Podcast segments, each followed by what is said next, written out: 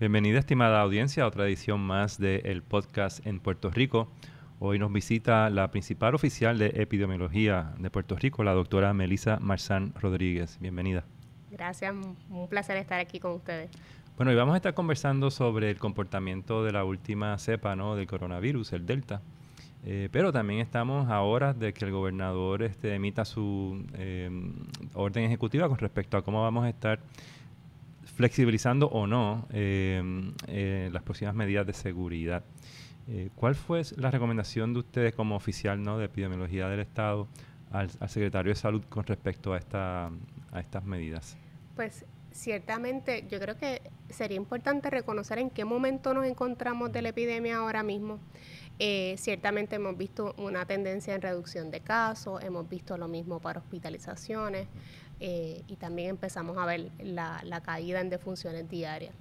Sin embargo, es importante reconocer que el nivel de transmisión comunitaria que estábamos era tan alta que pareciera que ahora estamos totalmente bien, pero todavía Puerto Rico está en la clasificación de nivel de transmisión moderado o el color amarillo, ¿verdad? que es el color de, de la alerta. Y en ese sentido, pues todavía nos queda un trabajo que es llegar al nivel más bajo de transmisión comunitaria, que en términos del mapa, pues cuando el, bajo el color azul.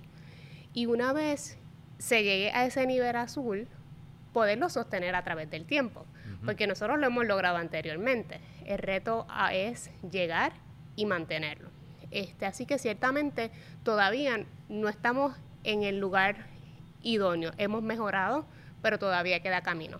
Así que ante ese panorama, eh, yo creo que es importante que las medidas que nosotros estamos tomando en estos momentos básicamente se mantengan. ¿Por qué? Porque nosotros tenemos ahora mismo una política pública de múltiples estrategias. Uno, la política sobre la vacunación, Así que se sigue trabajando para que otros grupos se puedan vacunar eh, y eso ha sido muy importante en este proceso, ¿verdad? Poder llegar a otras comunidades, a otros sectores que todavía no habían estado vacunados. Pero también las estrategias de salud pública a nivel poblacional.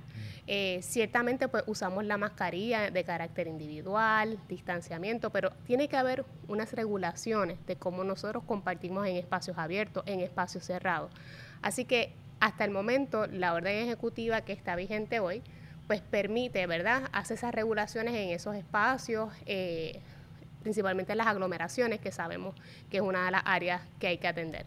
Así que yo, ¿verdad?, en términos de la recomendación al señor secretario, básicamente le, le he comentado lo mismo que les hablo ahora mismo, aún no hemos llegado al nivel más bajo, ni hemos ¿verdad? Este, mantenido ese nivel. Así que yo básicamente eh, mi recomendación es mantener las medidas que tenemos ahora mismo.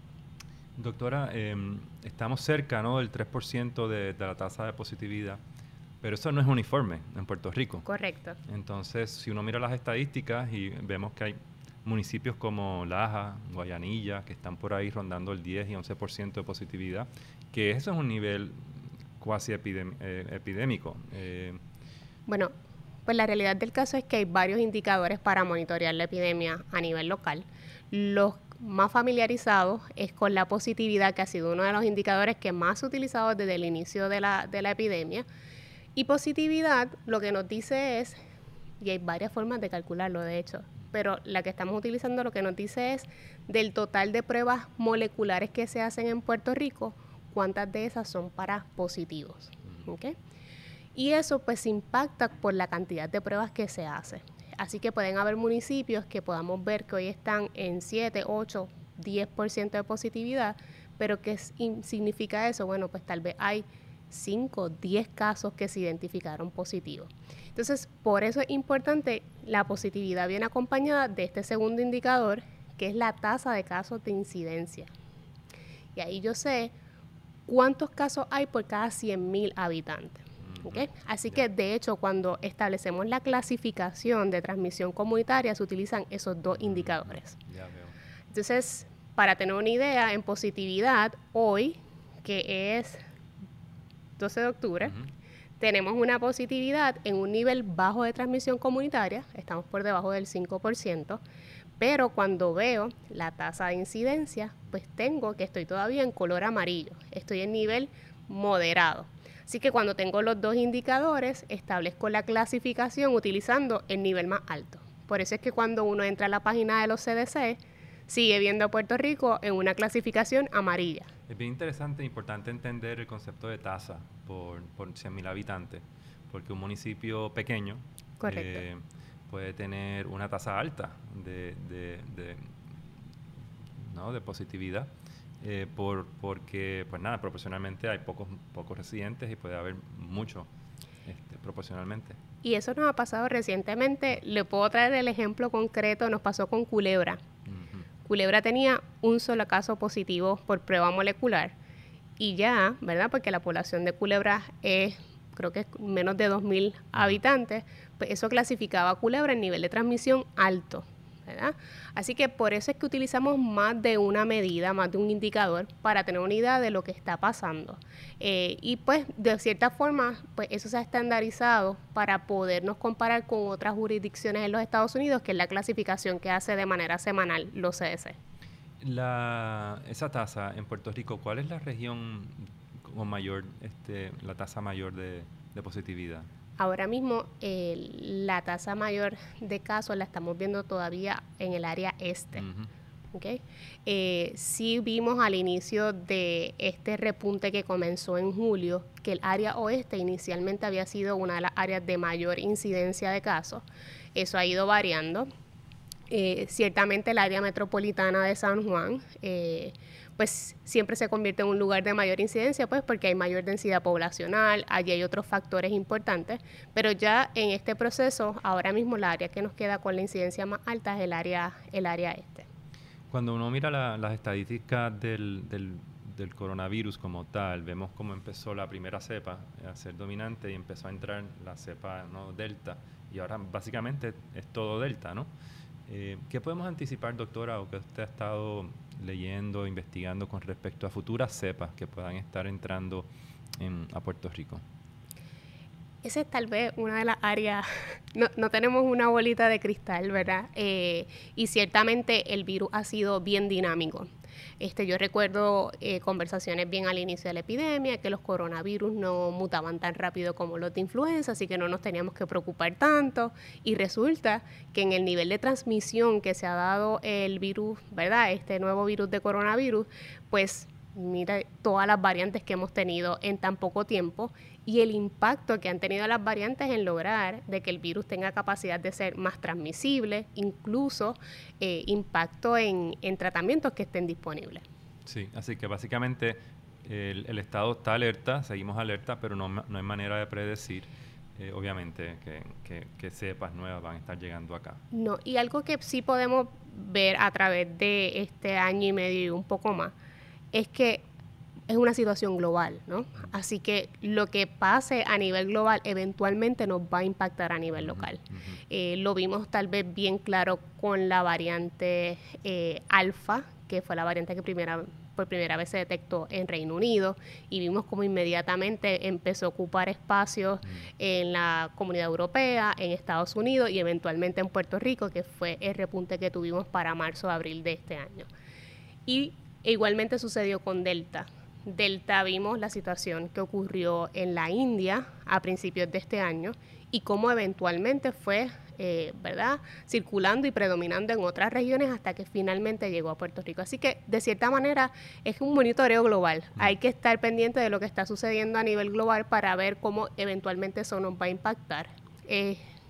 una de las razones eh, que hace que esto sea tan impredecible, primero, eh, la movilidad. Un año atrás la gente no viajaba tanto como nos estamos moviendo ahora, ¿verdad? Ya las personas han decidido calendarizar vacaciones, se montan en un avión, hay otras que todavía eh, no, se, no lo hacen, pero es la movilidad es un factor importante en, la, en la transmisión. La desigualdad con la distribución de las vacunas. Así que todo, todas esas variables están ahí presentes y pues pueden surgir otras variantes, eh, ¿verdad?, que, terminen siendo más transmisibles. Pero ese proceso de decir cómo, cuándo, cuáles van a ser las características de esa variante nueva, pues no, no la sabemos todavía. Y de ahí viene la importancia de tener un sistema de vigilancia este, flexible, adaptable, pero robusto a la misma vez para poder este, detectar, ¿no? las distintas variantes que puedan estar entrando. Eh, doctora, eh, también estamos llegando a la época de la influenza, estamos en octubre, y mm, cómo vamos a estar manejando ¿no? desde el Estado ¿no? Eh, la llegada ¿no? de esta temporada más las vacunaciones que quedan pendientes del coronavirus. Es bien importante, ¿verdad? la influenza sabemos que es un virus respiratorio que es endémico, o sea que lo esperamos que esté en nuestras comunidades y tiene un periodo donde sabemos que esos números de casos aumentan y básicamente ahora desde finales de octubre hasta febrero sabemos que es un periodo donde podemos ver fluctuaciones en, términos del aumento de casos de influenza, así que la exhortación de salud pública en estos momentos es que a que usted se vacune contra la influenza. Recordemos que es una vacuna anual, así que si usted se la puso el año pasado, pues aquella no cuenta ya. Eh, ha comenzado una nueva temporada de influenza, así que es importante que usted reciba eh, la dosis de la vacuna. Pero también, interesantemente, pues ahora tenemos el itinerario de vacunación de COVID, también tiene cambios. Este, tenemos dosis de refuerzo. Esta misma semana hay reuniones en la FDA para evaluar eh, dosis de refuerzos para la vacuna de Moderna, la vacuna de Janssen. La próxima semana es la reunión para autorizar eh, vacunación en población de 5 a 11 años. Así que tenemos un itinerario de vacunación bastante activo. Eh, y es importante que usted sepa que además de la protección contra el COVID-19, eh, la vacuna de la influenza tiene que ser parte de su itinerario, principalmente son dos enfermedades respiratorias. No quisiéramos que hayan casos eh, de una coinfección cuando sabemos que tenemos herramientas para prevenir esos cuadros. Y usted, si nos está escuchando y aún no se ha puesto la vacuna de la influenza, es importante que usted, eh, ¿verdad?, haga los arreglos con su médico porque no se puede administrar las dos vacunas a la vez, mm, ¿verdad? Hay que dejar un periodo al menos de dos semanas, así que es importante que usted haga esa consulta con su proveedor de salud. Interesante, ¿no? Que está habiendo un, traslapo, ¿no? Entre las dosis de refuerzos, que entiendo que son las que uno tiene que eh, tomar luego de haberse vacunado dos veces. Que específicamente ahora estamos hablando para Pfizer, quien es mm, que la tiene disponible. Ya, ya. Eso sobre entonces el itinerario de la influenza, de la vacunación de la influenza. Em, ¿Está el Estado listo para manejar estas dos estas dinámicas? bueno, en términos de el manejo de ambas situaciones de salud pública. En Puerto Rico hay un sistema de vigilancia de influenza por muchos años. Este es una colaboración también con el sistema de influenza a nivel nacional de los CDC. Así que toda la semana eh, trabajamos informes actualizados, semana epidemiológica, semana epidemiológica de cómo se va comportando la influenza. Así que allí sabemos, tenemos el monitoreo de influenza, igualmente eh, los sistemas de vigilancia de COVID-19. Y el llamado principal, eh, y, ¿verdad? y uno es salubrista, este, es a la prevención. Eh, sabemos que hay, momentos donde pues, este, hay un alto nivel de transmisión, pero en la medida que ahora, que estamos en una situación donde la transmisión ha bajado, pues aprovechar este espacio para reforzar vacunación, que la población esté mejor protegida, porque en caso de que llegara ¿verdad? una nueva situación por una variante, eh, pues que nosotros como población estemos protegidos para poder enfrentar ese momento. Eh, entiendo que la población apta, eh, mayor de 12 años, hay ya como un 75, 72% de vacunación. la verdad del caso es que desde finales de julio que se establecieron políticas también específicas de vacunación, nosotros hemos ido aumentando, acelerando la población que se ha ido vacunando. Eh, así que eh, si la doctora Cardona estuviera aquí conmigo, este, ella, ella está muy contenta porque ciertamente estamos en la segunda posición a nivel de todo Estados Unidos en términos de vacunación. Y aún así, pues no podemos bajar la guardia. Todavía hay un segmento de nuestra población que, le, que es difícil que se vacune. Estamos hablando quizás de los jóvenes de 20 a 29 años, ¿no? Hay, hay, varios asuntos ahí. Eh, sí tenemos eh, todavía grupos, regularmente los más jóvenes, de 20 a 29 años por vacunar. También tenemos grupos de, de mayores de 60 años también sin vacunar. Son los menos, pero nos quedan como esos bolsillos este, que son importantes atender.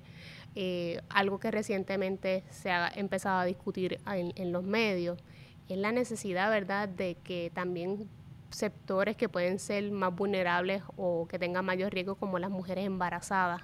Este, hemos visto recientemente un estudio que publicó los CDC de que solamente el 31% de las mujeres embarazadas estaba vacunada. este, ¿verdad? Y ahora mismo es una recomendación que se hace y hemos tenido situaciones aquí en Puerto Rico, lamentablemente, que reportar sobre mujeres embarazadas eh, que han fallecido. Así que una exhortación también a que es válido que tengamos dudas. Todos podemos tener dudas, tener preguntas, pero es mejor consultarlas y dialogarlas con su proveedor de salud, con su médico, en vez de entrar a Facebook o cualquier red social a buscar respuestas cuando es un asunto ¿verdad? tan delicado como la salud. Si uno mira las gráficas ¿no? del comportamiento primero de la primera variante y de la segunda, hemos tenido como tres picos eh, entre, entre el principio de la pandemia y esta. Y cada pico se suscita cuando se libera un poquito la, ¿no? las condiciones. ¿Cómo, cómo, ¿Cómo vamos a estar preparados para anticipar el, otro repunte? Porque básicamente así se ha estado comportando eh, el virus. En una epidemia que no está controlada, es esperado que hayan fluctuaciones, ¿verdad? Y eso es lo que hemos visto a través de este año y medio. Hemos visto fluctuaciones, unas de mayor magnitud, otras de menor. Eh, por ejemplo, a mí me parece bien interesante, hay personas que dicen, ah, pero lo que pasó en agosto fue, fue menor a lo que había pasado en diciembre, ¿verdad? Hacen esas comparaciones, pero ciertamente lo que no se menciona de agosto es que también no tuvimos tanta cantidad de casos como en otros momentos, pero sí tuvimos la mayor cantidad de personas en unidades de cuidado intensivo por COVID-19. Y creo que hubo muerte de mayor defunción. Y la mortalidad, exacto, y todavía de estamos viendo, la, mortalidad es el último indicador de incidencia, todavía estamos viendo defunciones. En promedio hoy son dos, pero tuvimos un momento donde teníamos 10, 12 muertes promedio en Puerto Rico. Así que ciertamente eh, cada fluctuación va a venir con el asunto de las características de la variante que esté predominando eh, y también su impacto, porque por ejemplo inicialmente cuando hablábamos de la población que había que vacunar para mantener un nivel de, inmunidad comunitaria, hablábamos del 70%, pero eso fue desde noviembre del año pasado. De noviembre del año pasado a hoy han cambiado muchas cosas. Delta tiene la capacidad de una persona puede transmitirle a, en promedio de 7 a 9 personas. Así que con ese nivel de transmisión, hay que vacunar más personas en la, en la comunidad. Estamos hablando que idealmente deberíamos estar cercanos al 90% del total de la población vacunada para lograr ese nivel de protección. Y todavía no estamos allí. Así que variantes que entren nuevas van a haber fluctuaciones importantes a nivel comunitario. Por eso es que yo creo que este espacio donde hemos visto la disminución de transmisión, la doctora Cardoni y yo tratamos de siempre llevar el mensaje de adelantar la carrera y adelantamos la carrera vacunando a las personas y esperando, este, ¿verdad? Que a final de este mes, pues la vacuna puede estar autorizada para la población de 5 a 11 años, que ahí ganamos también otro sector de la población que puede estar protegido por la vacuna. Claro, claro. Eh, doctora, también se están acercando eh, las fiestas, ¿no? Este, eh, el Día de Acción de Gracias, las Navidades, mucho puertorriqueño que va y viene. Em, ¿Cuál es su anticipo en, en cuanto al, comportamiento ¿no? de, del, del, virus en, en, ese momento? Como mencioné hace un momento, la movilidad es parte de la dinámica de transmisión. Mayor movilidad, mayor la probabilidad este, de poder, ¿verdad?, de que el virus siga en circulación. Así que una exhortación, eh, ¿verdad? Si usted está planificando sus vacaciones de, de Navidades o en acción de gracia va a compartir con familiares que vienen de Estados Unidos. Pues el año pasado en esta situación, yo, yo recuerdo, este, básicamente las recomendaciones de salud pública era, eh, pues trate de quedarse con su núcleo familiar, evite compartir con otros núcleos familiares. Hoy tenemos otras herramientas que no existían el año pasado. Este, así que esto es un buen momento para uno hacer como el checklist familiar recordar quiénes de nuestros familiares aún no se han vacunado.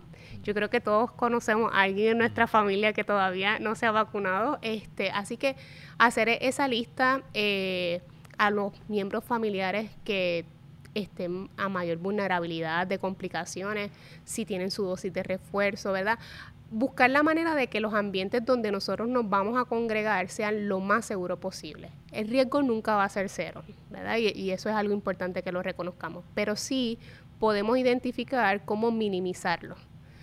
eh, optar por espacios abiertos, eh, lugares donde uno pueda mantener distancia, que, nuestra, que la gente con quien vayamos a compartir estén vacunados. Si hay niños pequeños que aún no pueden vacunarse, es importante que nosotros los adultos estemos protegidos, ¿verdad? Porque eso, es una barrera de protección para los niños también. Así que yo creo que es un momento para evaluar nuestros riesgos y de las familias y los entornos donde compartimos para prepararnos a, a un momento que sin duda yo creo que mucha gente está esperando. Han sido muchos meses de intenso trabajo y, la gente siempre ve ese espacio de, familia, de amistad, pero lo importante es hacerlo todos vacunados eh, y, siguiendo las medidas cautelares. Doctora Melissa Marzán Rodríguez, muchísimas gracias por estar acá en Puerto Rico, el podcast.